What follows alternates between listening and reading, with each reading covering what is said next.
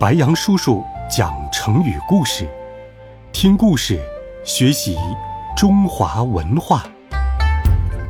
成语故事：骄奢淫逸。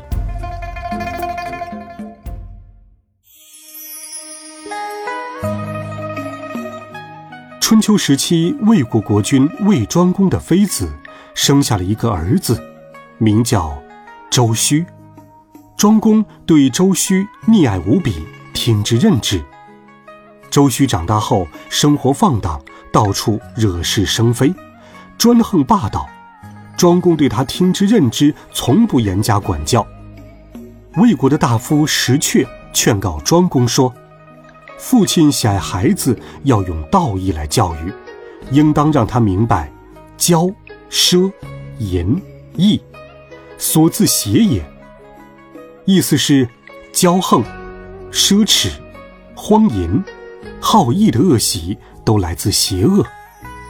魏庄公没有听从石阙的忠告，周须变得越来越坏。不久，庄公病死，太子姬完继位当国君，称魏桓公。第二年春天，周须杀死了兄长桓公，自立为国君。周须非常残暴，名声很坏，遭到了魏国人的强烈反对。他篡位不到一年，石阙便联合陈国国君巧施计谋，最终把周须杀死了。